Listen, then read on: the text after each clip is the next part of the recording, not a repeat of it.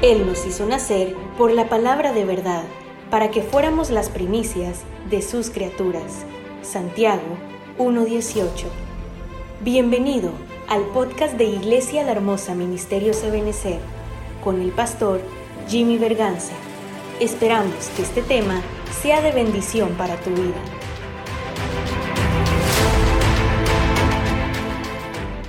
Gloria a Dios. Yo le he estado hablando y hoy sí quiero avanzar todo lo que pueda de, del Salmo 1, que es la primera bienaventuranza del libro de los Salmos. Le he explicado que bienaventurado quiere decir extremadamente bendecido por Dios. Es una de las formas en las que se puede traducir.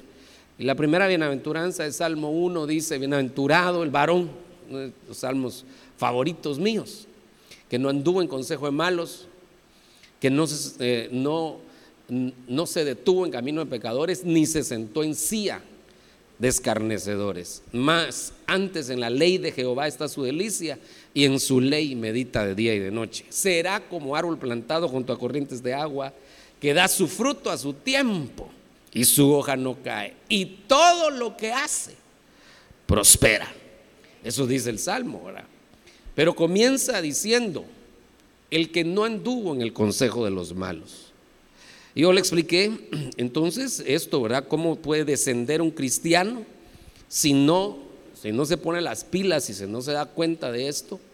Un cristiano puede descender empezando a, a andar en el consejo de malos. Así empieza, un descenso. El siguiente paso sería detenerse en el camino de los pecadores. Y el siguiente paso sería sentarse en la silla de los escarnecedores. Esos son tres pasos que van de, mal en peor. Entonces no, no podría tener una bienaventuranza alguien que va en ese, en ese caminar. Pero obviamente nos detuvimos en, en la primera parte, que es andar en el consejo de los malos. Yo el martes le expliqué un poco sobre esto, ¿verdad? Y solo quiero hacer una pequeña una pequeña referencia a lo que expliqué el martes. Yo le expliqué de siete consejeros del mal. Acuérdese, bienaventurado el que no anduvo en el consejo de los malos.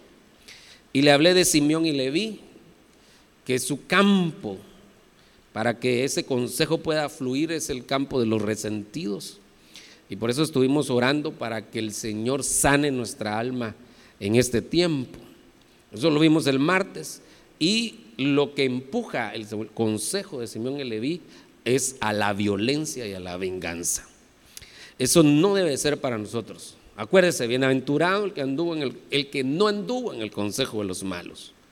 Luego el consejo de Aitofel, que ese consejo de Aitofel es para un rey que se llamaba Balac, que quería que ah, perdón, perdón, no, no, este es, este estoy confundiéndome con el de Balaam. Este consejo de Aitofel es para un príncipe que se llamaba Absalón. Y Absalón lo que tenía era que estaba inconforme con la autoridad. Estaba inconforme con su papá, como su papá había manejado el caso de la violación de su hermana. Y esa inconformidad fue el campo de terreno para que él se convirtiera en un rebelde. Entonces, el consejo de Aitofel encaja en los inconformes. Y ahí estuvimos hablando de muchas cosas. El mundo en general está inconforme. Inconforme. Inconforme, hermano, todo mundo está inconforme. Eh, por todo alegan, ¿verdad? Por todo dicen, eh, algo tiene que decir, pero tiene que insultar, tiene que la maledicencia que sale de su boca.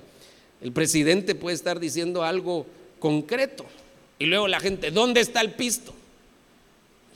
Porque no le dieron sus mil pesos, ¿verdad? Para la pandemia, faltaron, y ya está alegando, pero, pero pongámosle atención a lo que está diciendo, ahorita, ahorita es otro asunto, ¿verdad? Y, pero hay muchos inconformes y eso provoca la rebelión en las sociedades. Pero eso también puede provocar la rebelión en una familia, cuando hay mucha inconformidad dentro de la familia. Eso también le hablé que tenemos que saber y pedirle al Señor la sabiduría para manejar las inconformidades entre esposos, entre padres e hijos, porque cuando no se manejan adecuadamente las inconformidades, entonces ese es un terreno para, para que encaje el consejo de la rebelión. Voy rapidito porque eso lo vimos el martes. Balaam, él, sí le dio un consejo a Balac. Balac quería que Balaam maldijera al pueblo y Dios no lo permitió. Dios no lo permitió. Cada vez que Balaam quería maldecir al pueblo se le trababa la lengua. Se le trababa la lengua, no podía. Entonces el Señor lo que hizo fue que puso palabras en la boca de, de Balaam. Y, y, por ejemplo, un pasaje que usted conoce y que lo repite y es cierto. Y yo también. Dios no es hombre para que mienta, ni hijo de hombre para que se arrepienta. Qué lindo ese pasaje, ¿verdad? El que lo dijo fue Balaam, el que quería maldecir a los israelitas. Al final Dios le puso palabras de bendición en su boca. No los pudo maldecir. Pero entonces lo que hizo Balaam fue que aconsejó a Balac. Y le dijo a Balac, mándale moabitas en minifalda a los muchachos de Israel. Y entonces ellos se van a mezclar con las moabitas. Y ellos mismos van a traer la maldición de Dios sobre su vida. Qué tremendo, ¿verdad? Entonces, ¿quiénes fueron los que cayeron en ese consejo? Los infieles. Cuando vieron a las moabitas, se les olvidó que Dios les había dicho que no se mezclaran con las naciones. Y ese, ese consejo de los infieles, eso empuja la mezcla, la mezcla del cristiano con el mundo. Eso es lo que está sucediendo mucho, hermano, que hay cristianos que parecen más del mundo que, que, que, de los nuestros. Son salvos, pero están mezclados. Ese es el consejo de Balaam. Muy bien, eso lo vimos. El consejo de los jóvenes que fue sobre Roboam, príncipe también. Ese consejo de los jóvenes eh, se impusieron sobre Roboam porque dice la Biblia que era pusilánime. Pusilánime dentro del diccionario quiere decir dentro de algunas cosas inestable en sus sentimientos, pero también quiere decir alguien que no puede defender sus convicciones. ¿Quién es alguien que va, que, que va a ser presa del consejo de los malos? El que no esté firme en sus convicciones. Tenemos que saber que la enseñanza, el Espíritu Santo debe de ir fortaleciendo nuestra fe y nuestras convicciones. No para pelear allá afuera, sino para que estemos seguros en dónde estamos parados. Y al poder estar seguros no estamos parados, no vamos a ser pusilánimes, no le vamos a dar espacio a este tipo de consejo. Y ese consejo, pues al final lo empujaron a que él fuera un arrogante. Ah, veces habría que ver toda la historia ahí, ¿verdad? Pero pero da una respuesta pesada. Le habían pedido que le rebajara los impuestos que, que, Salomón había puesto.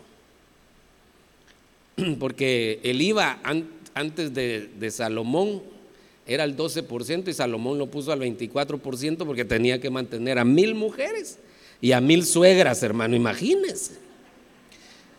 Ya cuando las mil mujeres y las mil suegras en los malls Imagínense cómo estaban las tarjetas de crédito de topadas. Entonces él tenía que, tenía que mantenerlas y le subió los impuestos. Y el pueblo le llega a decir, redúcenos los impuestos y nosotros te vamos a servir. Te vamos a servir, te vamos a ser fieles. Y él les contestó pesado. Mi dedo meñique es más grueso que los lomos de mi padre. Contestó. Por favor, óigame con oídos circuncidados. Él decía una profecía hoy que hablaba de que, que, le prestemos atención a la palabra y decía que circuncidemos nuestros oídos. Circuncidemos, porque eh, esa circuncisión de oídos es bien importante cuando oímos algunas cosas. Por ejemplo, esto. El dedo meñique, mi dedo meñique es más grueso que los lomos de mi padre. Ese era un insulto porque se estaba refiriendo a, ay, no sé cómo decírselo, hermano. Pero está en la Biblia, ¿y qué puedo hacer? Pero se estaba refiriendo en términos sexuales. Abusivo, pesado. Arrogante se volvió por el consejo de los jóvenes, por no poder defender sus convicciones. Alguien se puede volver arrogante y meterse en líos con el Señor, hermano. Y estos jóvenes dice que se impusieron, esa es otra cosa. ¿Cómo uno detecta un buen consejero? Un, uno que no se impone en el consejo. Él da el consejo, pero la persona decide. No está ahí presionando. ¿Lo vas a hacer? ¿Lo vas a hacer? ¿Sí o no? ¿Sí o no? Ese no es un consejero, sino que ese es un embaucador, como estos jóvenes.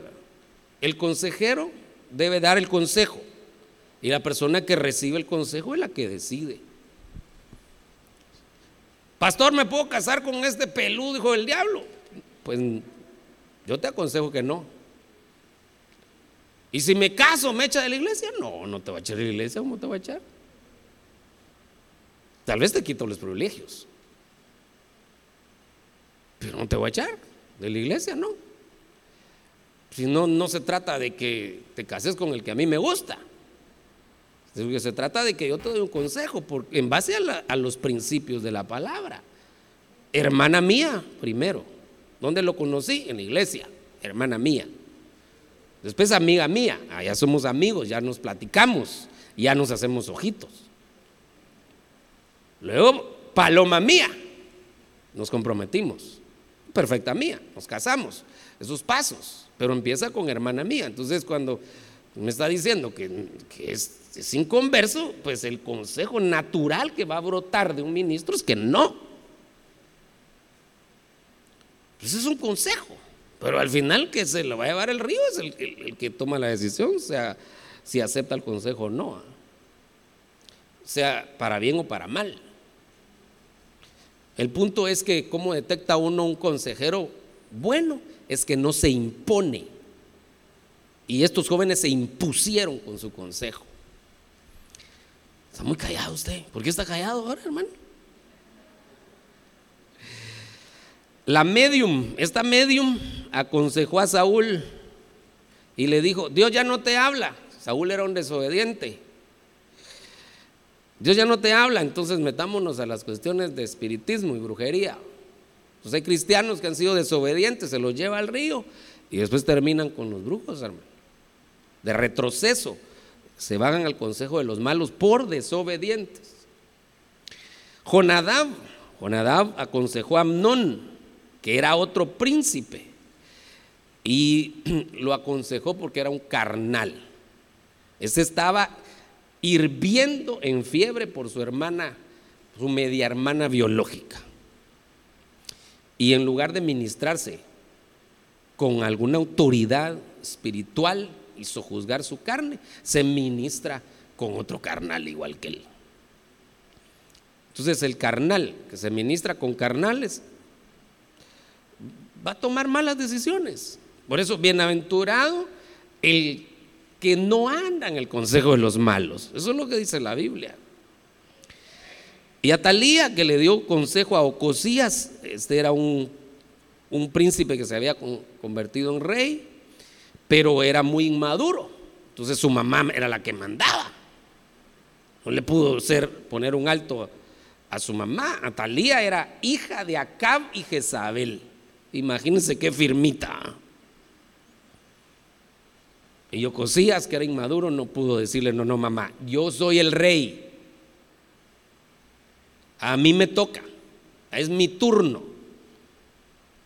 Así que, gracias por tu consejo, pero eso no está bien, Pero su inmadurez no lo dejó y terminó en idolatría. La inmadurez de mucho cristiano lo lleva a la idolatría a idolatrar cantantes, músicos y dinero y un montón de cosas, la inmadurez. Bueno, eso lo vimos el martes. Espero que no se haya dormido y que lo recuerde un poco, ¿verdad?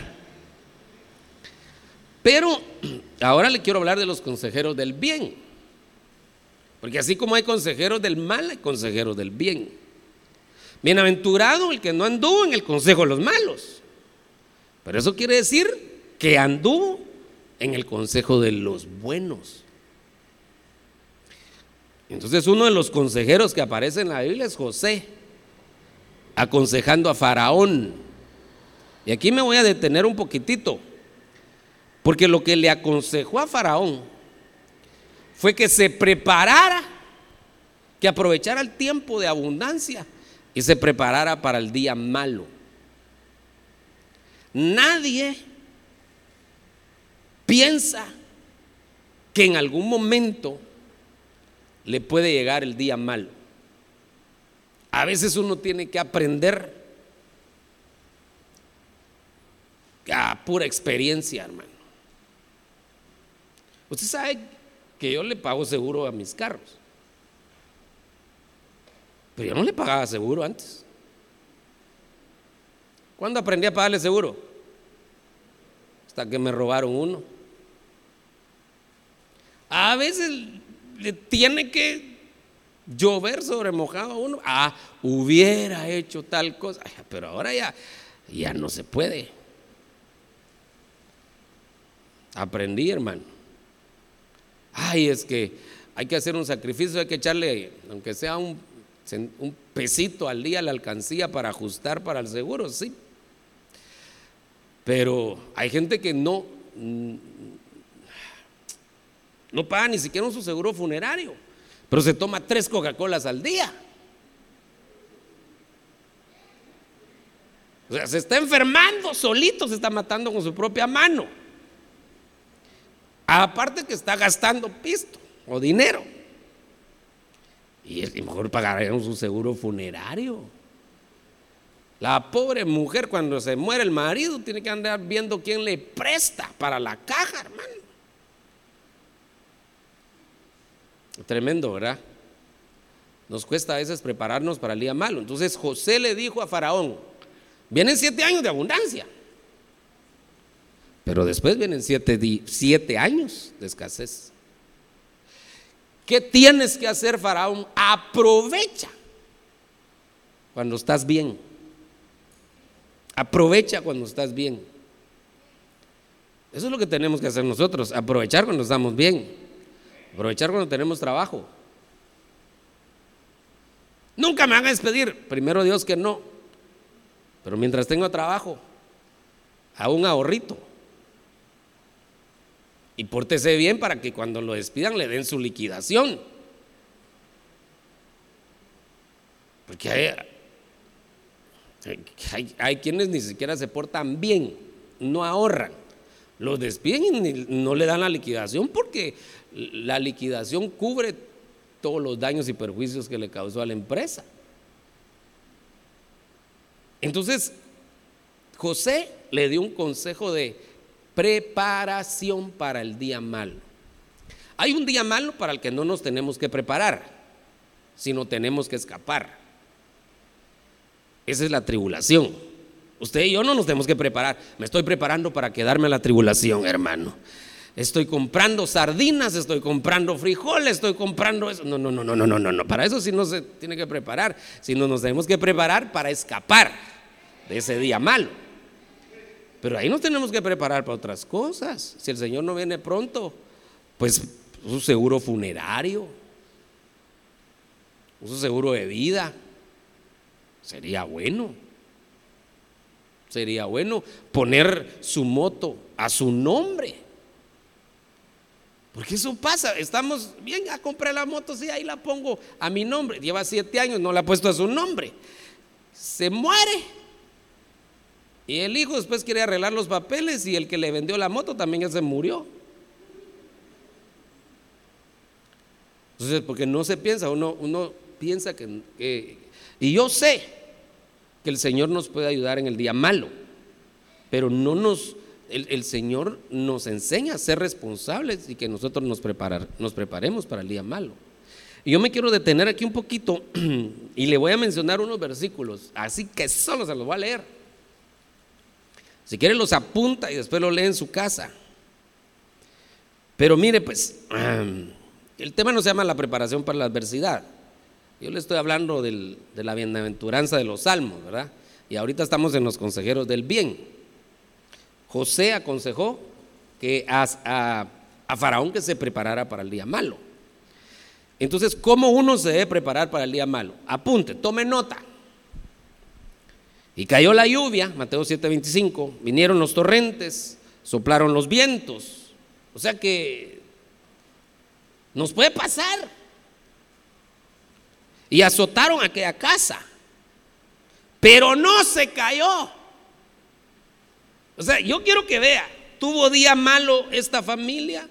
Sí tuvo día malo, tuvo azotes, tuvo vientos, tuvo torrentes, pero no se cayó. Porque se preparó. ¿Y cómo se preparó? Porque había sido fundada sobre la roca.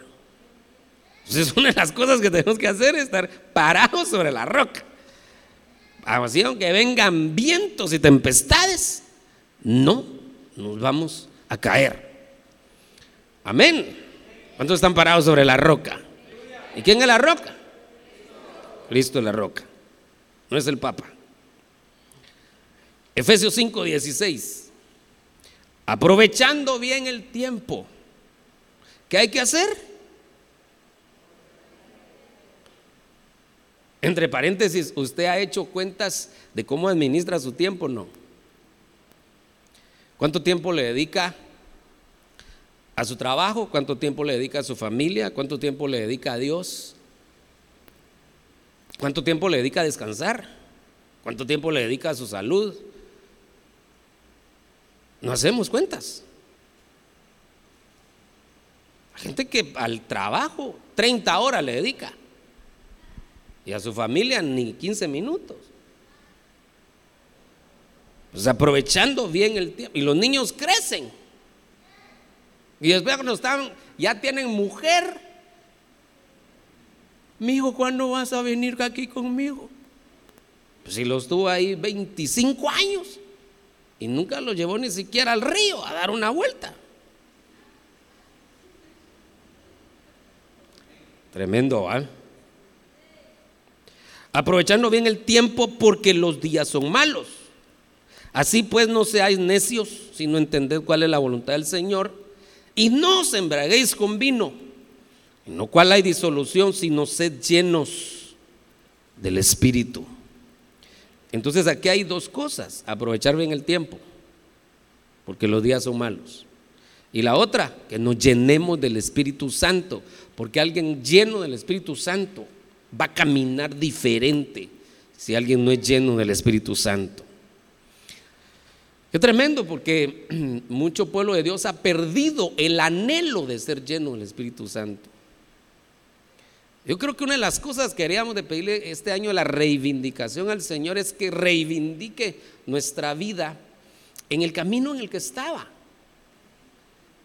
El gozo que teníamos para servir, el gozo que teníamos por la casa de Dios y el deseo por ser bautizados por el Espíritu Santo, cosas que se perdieron y que seamos reivindicados en ese caminar. Entonces aquí hay dos cosas, aprovechando bien el tiempo y ahí hay varias cosas. No ser necios, entender cuál es la voluntad del Señor, no embriagarse con vino, pero termina diciendo, ser llenos del Espíritu Santo, porque vamos a caminar diferente. Amén. Todo esto encaja en el consejo de José, porque José lo que le, le dijo a Faraón es que se preparara en el tiempo bueno, porque después iba a haber un tiempo malo. Qué tremendo. Miremos otro, Primera Pedro 3:10. Pues el que quiere amar la vida y ver días buenos. ¿Cuántos quieren ver días buenos, hermano? Aquí ya está el consejo que da la Biblia. Refrene su lengua del mal. ¿Cómo está con su lengua? Y yo, pues, ¿cómo estamos, verdad? Con la lengua. Refrene su lengua del mal y sus labios no hablen engaño. Apártese del mal y haga el bien. Busque la paz y sígala. Aquí hay varios consejos. ¿Cuántos quieren ver días buenos? Ay Dios, con ese es su amén, hermano. Diga conmigo, yo quiero ver días buenos. Aunque al mundo le esté lloviendo. Porque al mundo ahorita le va a empezar a llover. Pues usted sabe que estamos en una economía globalizada. Dice, hermano, yo no sabía cosas. Pero en las noticias salió, las noticias chapinas, de que los, que los exportadores de café estaban preocupados porque uno de los que les compran café son los ucranianos. Yo, yo no sabía que Guatemala le vendía café a Ucrania. Imagínense cuántas cosas. La gasolina, ¿cómo va? Y si sube la gasolina, sube todo. Lo único que no suben son los sueldos, pero de ahí sube todo, hermano. Pero aún así, el Señor nos ha prometido que podemos ver días buenos. Yo tengo un testimonio que me sorprendió, una hermana. ahí le dicen que no estoy, que, más tarde. Pues, tengo un testimonio de una hermana que tenía una deuda. Y, en este tiempo, en el tiempo de pandemia, donde todo estuvo cerrado, el Señor le permitió ponernos un negocito. Y ajustó y pagó la deuda que no había pagado anteriormente. En el tiempo de pandemia, mientras otros tronándose los dedos, ella pagando lo que debía. Porque Dios es un Dios que tiene cuidado de su pueblo. Y aquí dice que nosotros podemos ver días buenos aunque al mundo le esté lloviendo sobre mojado. Diga conmigo, yo quiero ver días buenos.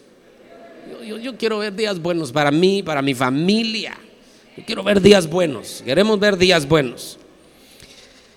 Pero dice, aquí varios consejos. Refrenen su lengua del mal, sus labios no hablen engaño. Hay que tomarlos. Pero yo quiero subrayar esto. Busque la paz. Busque la paz con Dios y con sus semejantes. A veces necesitamos ceder a nuestros intereses personales y a nuestros beneficios para que haya paz. La paz no es el vínculo perfecto, pero es el primer paso. El vínculo perfecto es el amor, porque el amor es incondicional. Pero el primer paso debería ser la paz. No te hago daño ni tú me haces. Respeto, me respetas. Y me metí un poquito en tu territorio, retrocedo. Hablé mal, te pido perdón. Buscar la paz. Y eso nos va a llevar a ver días buenos. Muy bien, todo esto encaja en el consejo de José. No me he salido del tema. El que el consejo de José es aprovecha el tiempo bueno, porque pueden venir tiempos malos. Van a venir tiempos malos. Génesis 41, 35. Aquí está, mire. Literal, José. Y que ellos recojan todos los víveres de esos buenos años que vienen y almacenen en las ciudades el grano para alimento bajo la autoridad de Faraón y que lo protejan. Y que los víveres sean una reserva para el país durante los siete años de hambre que ocurrirán en la tierra de Egipto, a fin de que el país no perezca durante el hambre este literalmente es el consejo de José. Aprovechar el tiempo bueno antes de que venga el tiempo malo. Salmo 41, entre paréntesis este, este Génesis 41, lo que José pidió de los ingresos fue el 20%. Eso fue lo que pidió, que se apartara al 20%. Usted lo puede leer en su casa. Pero fíjese que los estudiosos eh, de, la economía dicen que con el 10% que uno guardara de su salario y lo ahorrara, uno podría asegurarse en su vejez estar bien, solvente. Pero aquí dice 20. Entonces yo digo, ¿no será que habrá una, el 20 nos habla de la parte espiritual, que sería el 10%, el diezmo? Y el otro 10% que sería la parte ya natural, para que uno se prepare para el día malo. Cuando el Señor lo está bendiciendo, uno debería de, de utilizar este principio, 10% para el Señor en lo espiritual, me agarro, y el otro 10% en lo natural, Bueno, si usted lo quiere recibir, recíbalo. Si no, no, no hay problema. Pero 20%, ese 20 hay que ponerle ojo. Salmo 41.1, para el director del coro, Salmo de David. Bienaventurado el que piensa en el pobre. Eso se lo he enseñado. En el día del mal el Señor lo librará. El Señor lo protegerá y lo mantendrá con vida y será bienaventurado sobre la tierra y no lo entregarás a la voluntad de sus enemigos. Entonces aquí, ¿qué es? Pensar en el pobre. Eso lo hemos hablado. Eclesiastés 12.1, acuérdate pues de tu Creador en los días de tu juventud, antes de que vengan los días malos y se acerquen los años en que digas no tengo en ellos placer. Acuerda pues, acuérdate de tu Creador ahora, no cuando lleguen los días malos. Apocalipsis 3:10, porque has guardado la palabra de mi perseverancia yo también te guardaré de la hora de la prueba. Es que va a haber una hora de la prueba sobre el mundo. Pero dice que el Señor nos va a guardar de esa hora de la prueba. ¿Cómo nos va a guardar? Si nosotros guardamos la palabra de su perseverancia.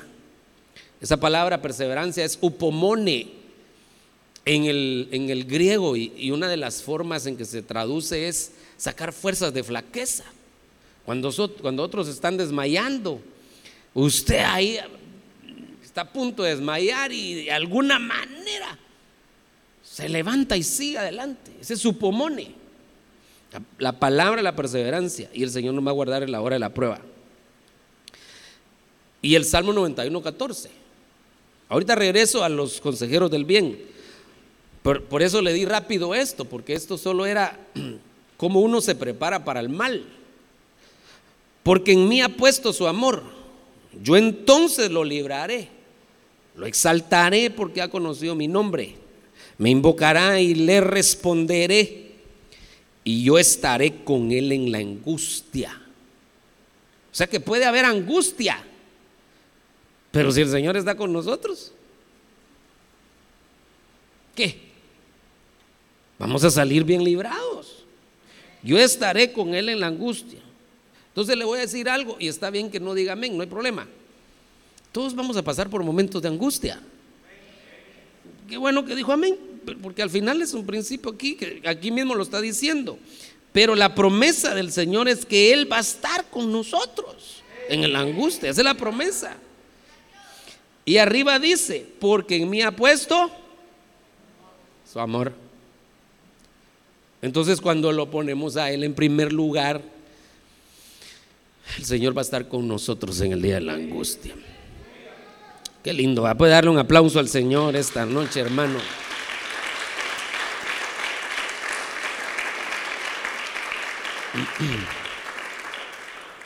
Yo quiero regresar a donde estábamos, porque eh, estamos con los consejeros del bien. Bienaventurado el que no anduvo en el consejo de los malos, pero sí anduvo en el consejo de los buenos. Y el consejo de José es prepárate, prepárate, porque pueden venir días malos.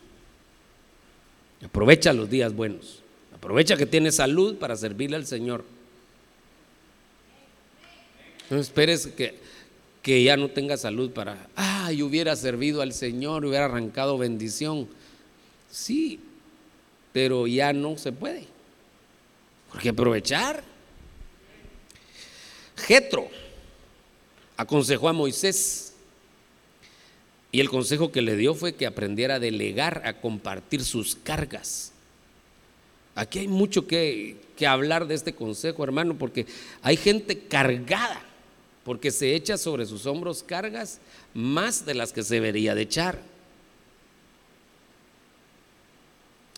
Entre paréntesis, hermano, eso, eso de las cargas, ese es otro tema, hombre. Porque digamos hay padres que cargan a sus hijos, padres que, se metieron a deudas. Terribles, terribles, ya no las pueden pagar y su hijito apenas empieza, o su hijita apenas empieza a medio tener un su trabajito y le quitan todo el sueldo porque hay que pagar la deuda del papá. Le ponen la carga al hijo, que era de ellos. Pero también, también hay casos donde las aquí no hay, pero, pero hemos sabido de casos donde las señoras no se dan cuenta de que el, pobre varón, el pobre hombre está viendo cómo tapa los hoyos y cómo va saliendo adelante. Y la mujer va de, que le debe a la de Abón, que le debe a la de Lebel, que le debe a la de, de la de la Paca, que le debe a la a todos. Y después para el, para el bono 14, tal vez el marido queriendo ver a dónde se van a echar una su comidita, porque con el bono 14 ya hay un poquito extra. Y la mujer le dice, fíjate que todo el bono ya está comprometido, tenemos que pagar esto. Entonces a veces hay cargas que no son justas, hombre. Pero en este caso de Moisés, él, él no, no había aprendido a compartir su carga. Y ese fue el consejo de Jetro nosotros tenemos que ver, revisar en nuestra vida si no estamos cargados por no estar haciendo las cosas en el orden de Dios. Hay mucho que hablar en este tema. El consejo de Gai, ese fue un consejo a Esther. Y el consejo fue, agrademos al rey y te va a ir bien. Ese consejo de Gai es el consejo de agradar al rey, agradar al rey, agrada al rey y ya la hiciste. Y Esther había agradado tanto al rey que cuando, cuando la reina se presentaba delante del rey, el rey le decía, ¿qué quieres, reina Esther? ¿Cuánto quisiéramos nosotros que el Señor nos dijera, ¿qué quieres, hijo mío? Yo quisiera eso, hermano. ¿Verdad que sí? Sí, pero primero hay que agradar al rey. Entonces, como consecuencia de agradar al rey, entonces el rey va a decir, ¿qué quieres, hijo? ¿Qué quieres, hija? Diga conmigo, yo quiero agradar al rey. Yo lo quiero agradar todos los días de mi vida. El otro aplauso al Señor, hermano.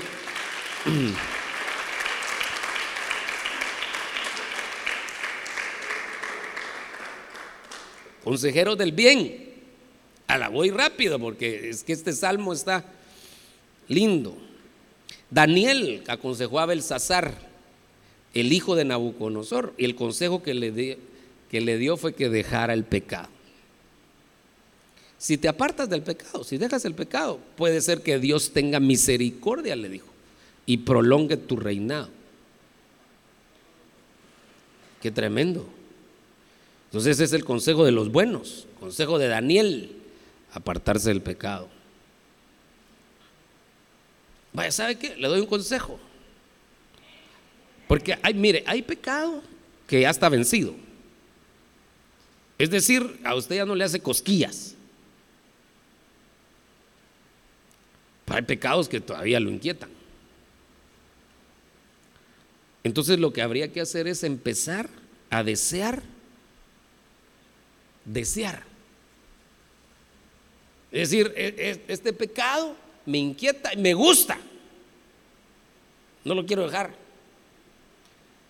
Entonces la primera parte sería desear, desear dejarlo. Entonces decirle, Señor, pon en mí el deseo de desear dejar esto. Porque el Señor pone en nosotros el querer y el hacer lo bueno, no lo malo. Todo lo malo que yo hago, Dios no me puso ese querer y hacer.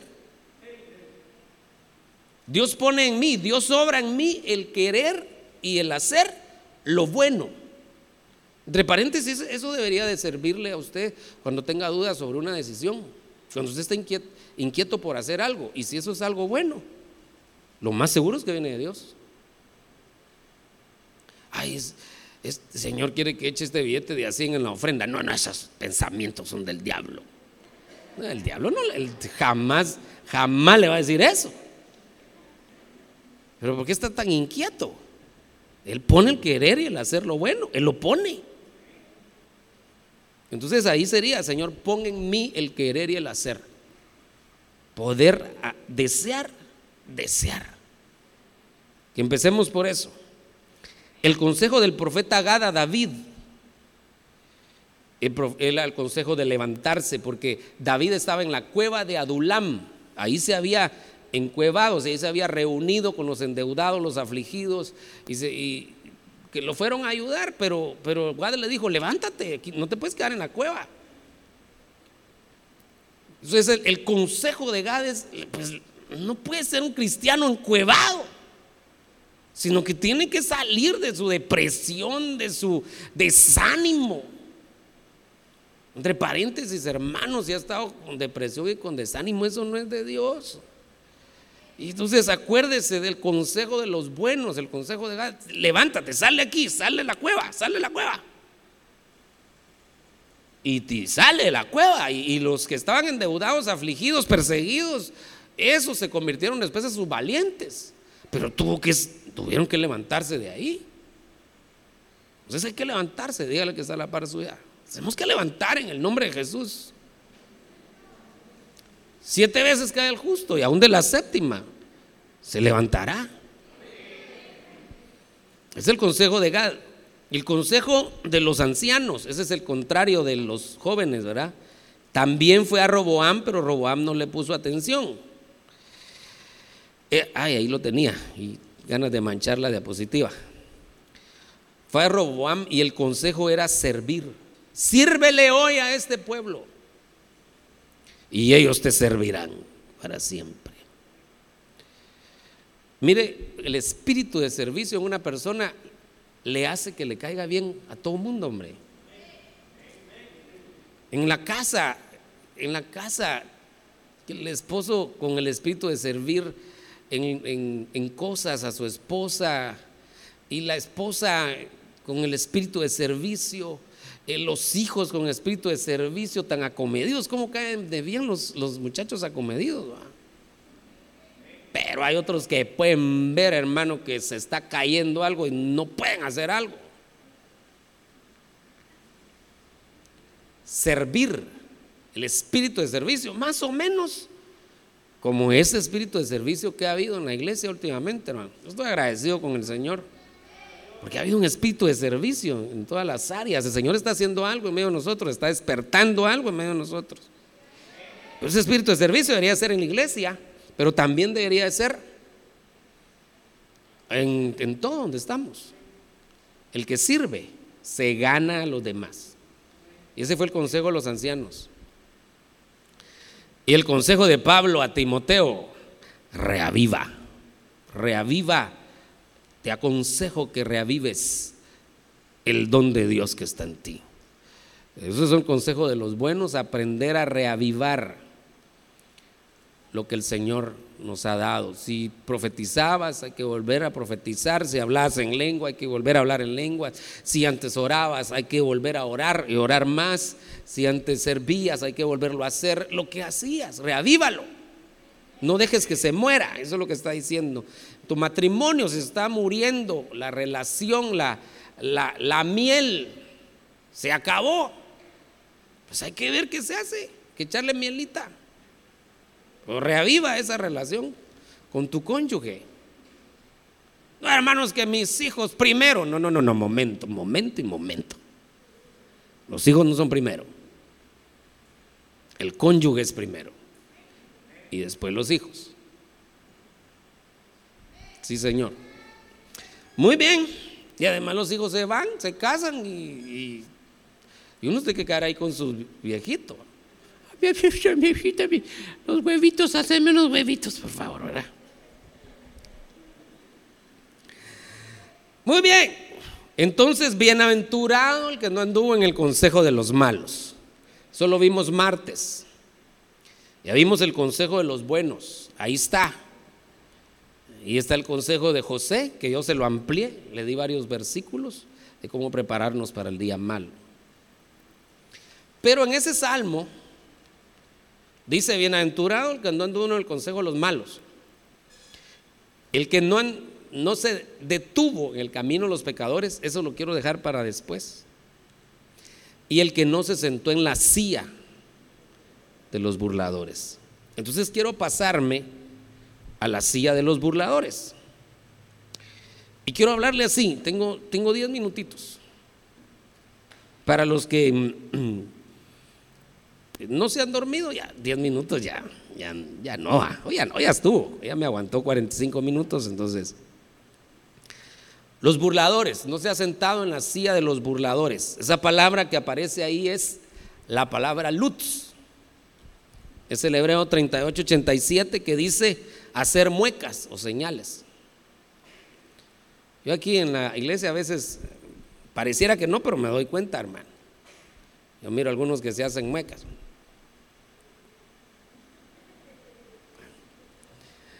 Se hacen muecas. El, pastor predicando, ¿y estos qué muecas están haciendo, verdad? Tabecitos se tiran a veces. Bueno, hacer muecas o señales en son de burla.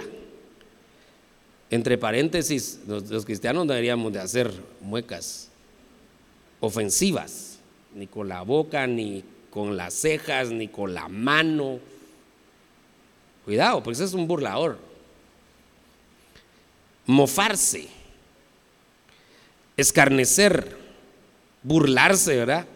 Y disputador, que por todo pelea, ese es un lutz.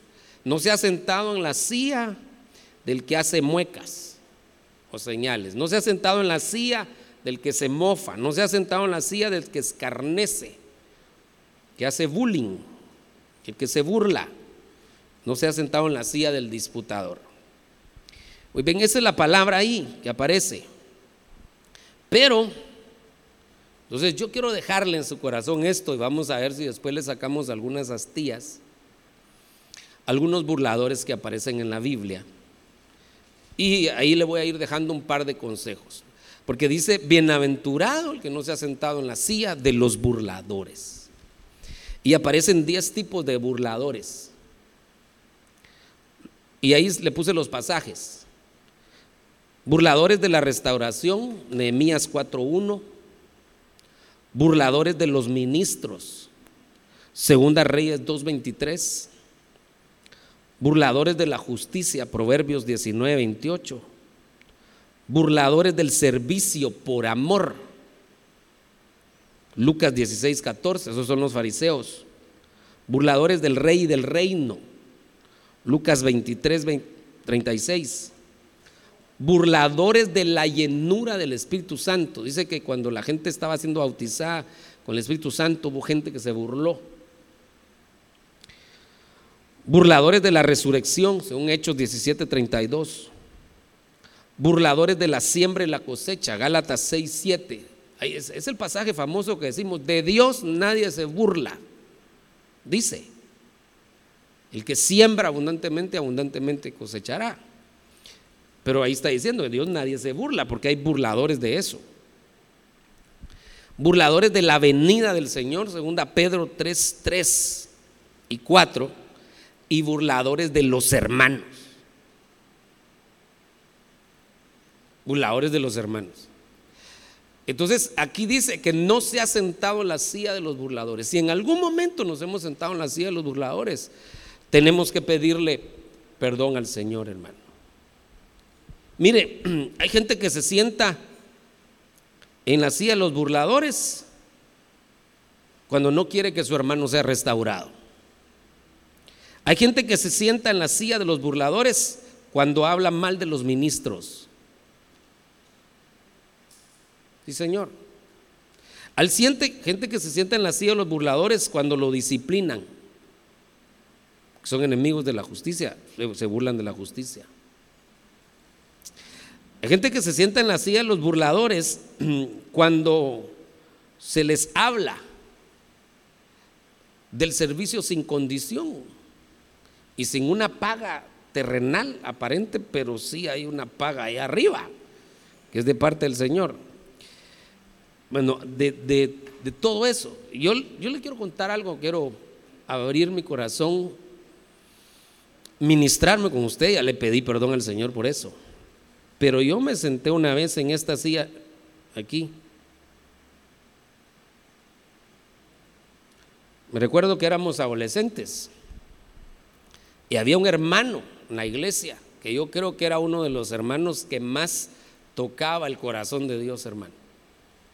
Ese hermano de madrugada salía en su bicicleta a vender verduras y carne allá por las trochas. Se iba con su bicicleta, con su canastón atrás y, salía todo el día, de madrugada. Y de regreso se traía leñita para su polletón en su casa. Vivía con su mamá, el hermano. Solo llegaba a su casa tipo 5 de la tarde a bañarse, a lustrar sus zapatos. E, eran de escasos recursos. Su misma camisita blanca todo el tiempo, pero siempre bien limpio y bien planchado. El hermano. Llegaba temprano cuando le tocaba servicio y llegaba temprano cuando no le tocaba servicio. Siempre estaba. Y el hermano era el que más danzaba y saltaba en el culto. Y entonces sudaba a chorros. Y obviamente no usaba la loción que usted usa y que todavía debe, ¿verdad? Ah, estoy bromeando, estoy bromeando. Sí sé, el hermano era muy aseado, pero, pero obviamente no tenía Gucci, ni Hugo Boss. Entonces, cuando era la hora de saludarnos para darle la bienvenida, nosotros le salíamos huyendo. Y lo hacíamos sentir mal, hermano. ¿Cómo me arrepiento? Ya le pedí perdón a Dios. Y al hermano porque ya no lo volví a ver. No, también le pido. Pero uno puede menospreciar a alguien, a un hermano por su vestuario, por su color. Me acuerdo que había una hermana que nunca faltaba al culto tampoco, pero una hermana de corte. Y la menospreciaban también. Eso no está bien. No está bien si el reino de los cielos, hermano, no, no hay ni judíos ni griegos ni bárbaros ni escitas, dice la Biblia. Bárbaros y escitas quiere decir profesionales o, sin letras. No, en el reino de los cielos no, no hay diferencia. Así que tenemos que aprender a respetarnos y amarnos entre nosotros.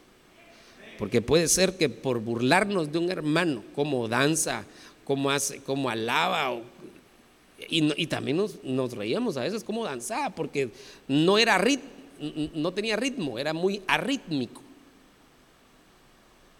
Pero yo le aseguro que ese hermano tocaba el corazón de Dios. Y a nosotros el Señor.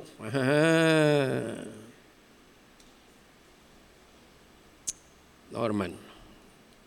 Me estoy poniendo ahora de ejemplo porque pues, éramos chavitos, adolescentes sí íbamos a la iglesia y sí alabamos al Señor y sí servíamos. Pero sí teníamos ese problemita que el Señor, yo creo que el Señor ya me perdonó. Y se los, por eso se lo estoy contando. y espero que no me juzgue también. Pero le estoy poniendo ese ejemplo porque sí a veces se da eso entre los hermanos. Hay burladores de los hermanos, según Judas 1.18.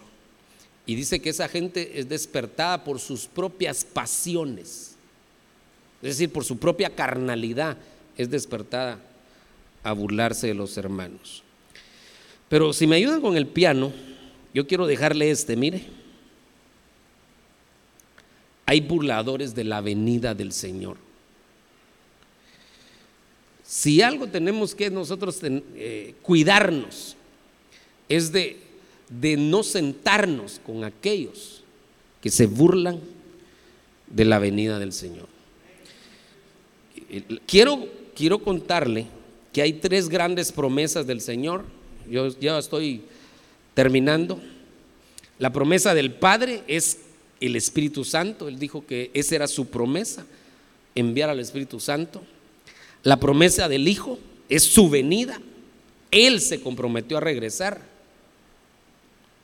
Mire pues que hay cosas que Dios no delega. Hay cosas que sí delega. Por ejemplo, las profecías las delega. A los ministerios les delega sus ovejitas. Pero hay cosas que Dios no delega, sino que las hace Él. Digamos, el Señor dice, el Señor mismo llevó nuestros pecados en la cruz. No mandó a nadie, Él mismo lo vino a hacer. Sí, Señor. Y dice, el Señor mismo descenderá del cielo. No va a mandar a traer a la iglesia, Él la va a venir a traer. Él mismo descenderá del cielo con voz de arcángel, con trompeta de Dios.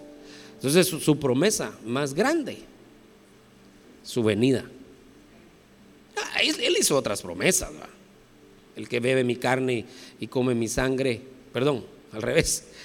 El que come mi carne y bebe mi sangre, yo lo resucitaré en el día final. él hizo varias, pero la más grande es su venida. Y la promesa del Espíritu Santo es la restauración. Esa está eh, figurada en, el, en aquel el buen samaritano que lleva a aquel herido al mesón y deja denario para dos días. Eso se llama el proceso de restauración. Es la, promesa del Espíritu Santo la restauración, el trabajo que está haciendo en nuestra vida. Pero ¿por qué le estoy diciendo eso? Porque cuando alguien se burla de la venida, se burla del Hijo y su promesa. Entonces, esos son los burladores de la venida del Señor. Y aquí está, solo para que usted lo tenga, segunda Pedro 3:3. Ante todo, sabe esto, que en los últimos días vendrán burladores, con su sarcasmo siguiendo sus propias pasiones y diciendo, ¿dónde está la promesa de su venida? Se van a burlar de una promesa, la más grande, porque desde que los padres durmieron, todo continúa tal como está desde el principio de la creación. En este tiempo se han levantado gente que se burla de la venida del Señor. Pues ese era su problema, pero que nosotros no nos sentemos en esa silla. No nos sentemos en esa silla. Se está levantando un evangelio donde empujan a las personas a enamorarse del dinero y no de la venida del Señor. Yo sé, estoy convencido de que el Señor sí nos quiere bendecir definitivamente. Y que nos vamos a ir de esta tierra bendecidos. Pero, pero lo primero que tenemos que tener en mente es que nos vamos de esta tierra. Porque el Señor viene pronto. El Señor viene pronto. Aleluya. Bendito Dios. Póngase de pie. Vamos a orar. Le voy a dejar ahí los, lo de los burladores por si alguien estaba tomando nota o le iba a tomar foto.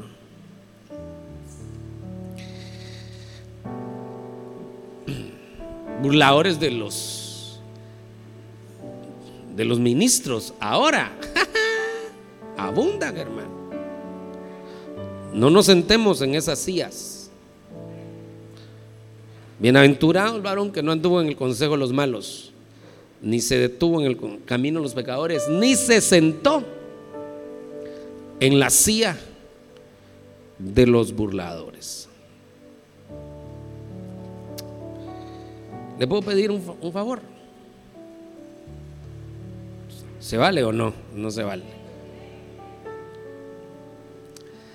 que le diga al Señor, guarda mi corazón de no caer en eso, solo eso. Guarda mi corazón de no caer en ninguna de estas cosas, Señor. Por favor, no queremos convertirnos en burladores. Oh Señor. Ayúdanos a no andar en consejo de pecadores, no en consejo de los malos, a no detenernos en el camino de los pecadores y a no sentarnos en la silla de los burladores. Gracias por escuchar el podcast de Iglesia La Hermosa Ministerio Ebenecer con el pastor Jimmy Berganza. Recuerda que puedes seguirnos en nuestras redes sociales como Ministerios Ebenecer Tiquizate en Facebook, Instagram y YouTube. Que Dios te bendiga.